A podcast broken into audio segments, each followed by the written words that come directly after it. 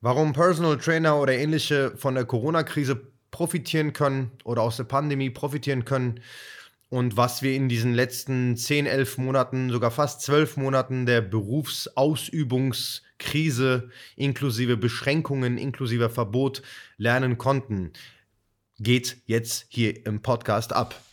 Also, ich habe eine Beobachtung gemacht in den letzten zehn Monaten äh, aus der Vogelperspektive zu meinem Geschäft und äh, unser 1 zu 1 PT war kaum betroffen, muss ich ehrlich gestehen.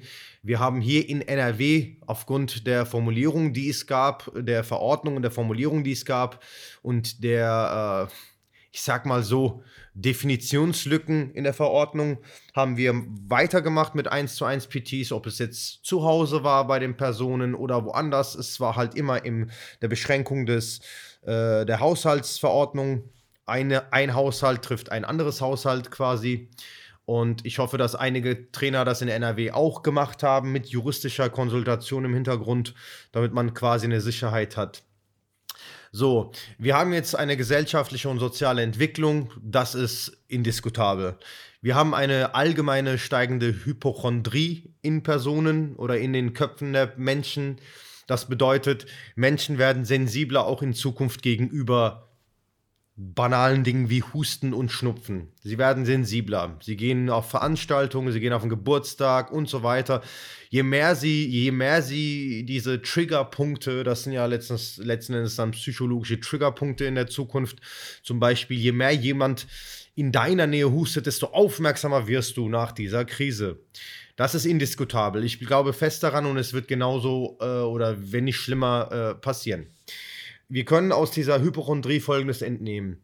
Es wird allgemein in diesen letzten zehn Monaten dramatisch kommuniziert, dass gewisse Etablissements, gewisse Dienstleister, gewisse, äh, gewisse Orte oder Ortschaften einfach keine Grundhygiene haben oder einfach gefährlich sind, wenn es um infektiöse Krankheiten geht sei es eine, ein Kollektivsauna oder Kollektiv-Fitnessstudio oder wie auch immer, oder der Fleischhändler, Fleischverkäufer und so weiter.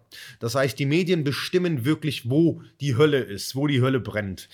Und diese Hypochondrie wird nächstes Jahr mitgenommen, auch übernächstes Jahr, wenn sich alles normalisieren sollte, werden trotzdem Menschen abgeneigter sein, in Fitnessstudios zu gehen oder werden sehr hygienisch, das heißt aber auch sehr gestresst in Fitnessstudios gehen. Warum Personal Trainer mit eigenen Betrieben und ein, einem eigenen Gym jetzt profitieren können, ist ganz einfach. Wir haben schon vor der Corona-Krise, haben wir schon unabhängig von irgendwelchen Hygienemaßnahmen ein sehr hygienisches Konzept. Und das unbewusst. Warum? Wenn du eins zu eins Training machst, weißt du ja ganz genau, wo dein Kunde oder deine Kundin trainiert hat. Du weißt ganz genau, was berührt wurde. Also du kannst quasi wie so ein Zwangsneurotiker alles vereinzelt protokollieren. Alles vereinzelt sauber machen. Alles vereinzelt wieder symmetrisch dahin stellen, wo es war was ich selbst nicht mache, also bis auf das äh, Saubermachen. Wenn wir jetzt das nehmen und sagen, okay, lasst, lasst das 20%, 25% der Menschen, die in Fitnessstudios gehen, die sich einen PT leisten können, nicht mehr in die Fitnessstudios gehen nächstes Jahr und dann sich einen PT suchen oder zumindest einen Personal Training im semi-privaten Bereich. Das, das bedeutet mit einem Trainer, der zwei bis vier Kunden und Kundinnen betreut. Das wird passieren. Das wird passieren. Menschen werden eventuell in dem Bereich, im Qualitätsbereich, genauso wie bei Lebensmitteln, eher bereit sein zu investieren oder Gebühren zu zahlen für Qualität, als in äh, günstigen, aber coolen Produkten, guten Produkten oder luxuriösen Studios. Ob du jetzt ein Black Label oder Platinum Label Studio hast, ist es trotzdem ein Massenstudio. Das ist halt eben das, was in den letzten Monaten kommuniziert wurde und das ist hängen geblieben. Und äh, Personal Trainer oder Gesundheitsberater, Ernährungsberater und so weiter, vor allem Personal Trainer mit eigenem Studio, die holistisch arbeiten, die ganzheitlich arbeiten, haben eine sehr, sehr gute Karte nach der Pandemie. Warum haben sie eine sehr gute Karte nach der Pandemie und warum haben es eventuell andere PTs nicht?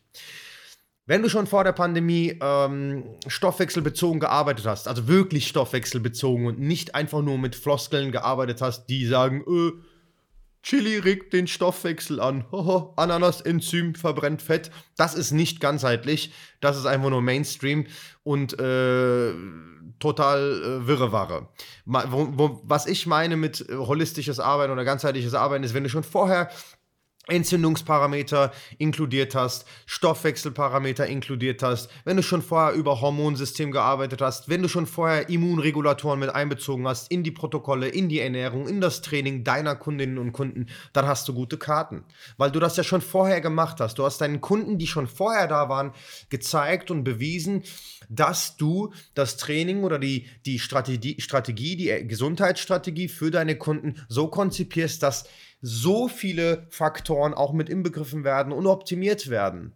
Dass, das Gesundheit, dass die Gesundheit der Kunden in erster Linie, in erstem Rang steht, in der höchsten Hierarchie quasi. In der Hierarchie am höchsten steht, bevor Ästhetik und Pump kommt.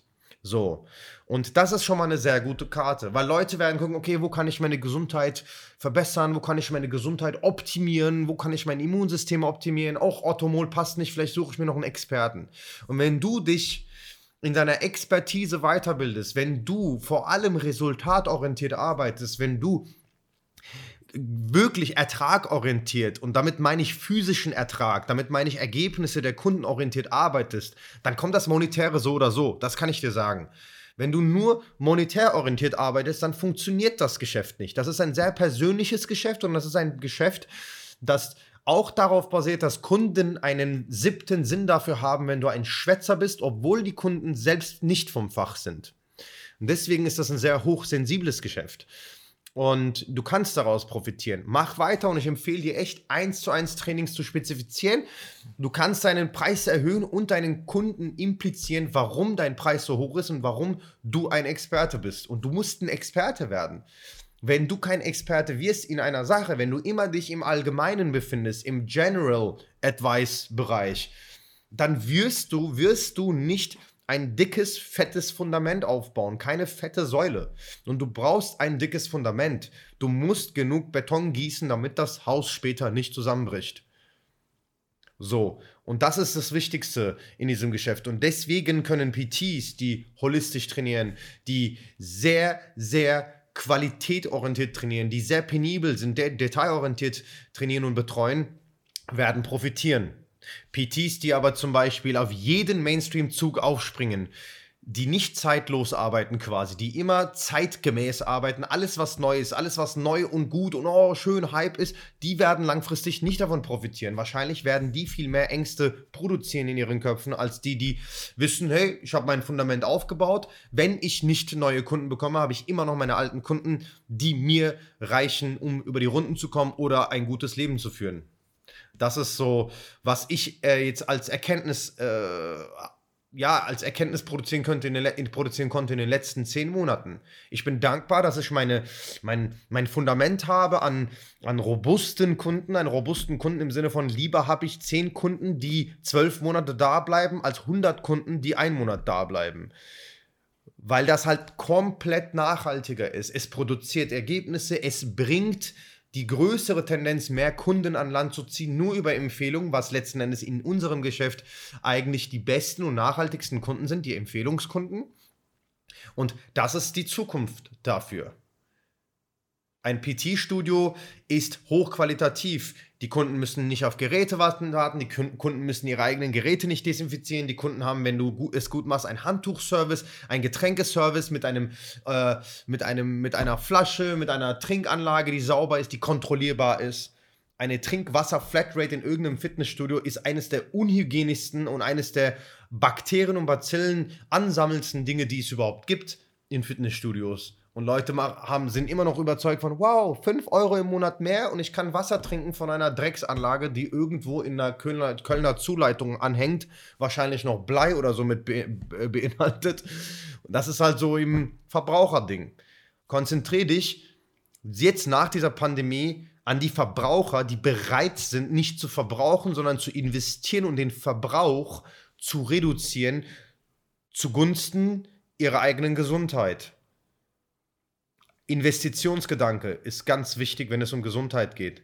Und ich hoffe, du hast, du hast das auch gemerkt, auch ohne diesen, diese Folge am Podcast. Aber ich kann dir das nur mitgeben. Konzentriere dich darauf. Werd ein Quality Coach, kein Quantity Coach. Online dies, online das, online jenes. Das ist meines Erachtens für PTs nicht die Zukunft, nicht die qualitative Zukunft, vielleicht die quantitative. Aber ich würde niemals einen Online-PT buchen. Bis dann und schönen Tag noch.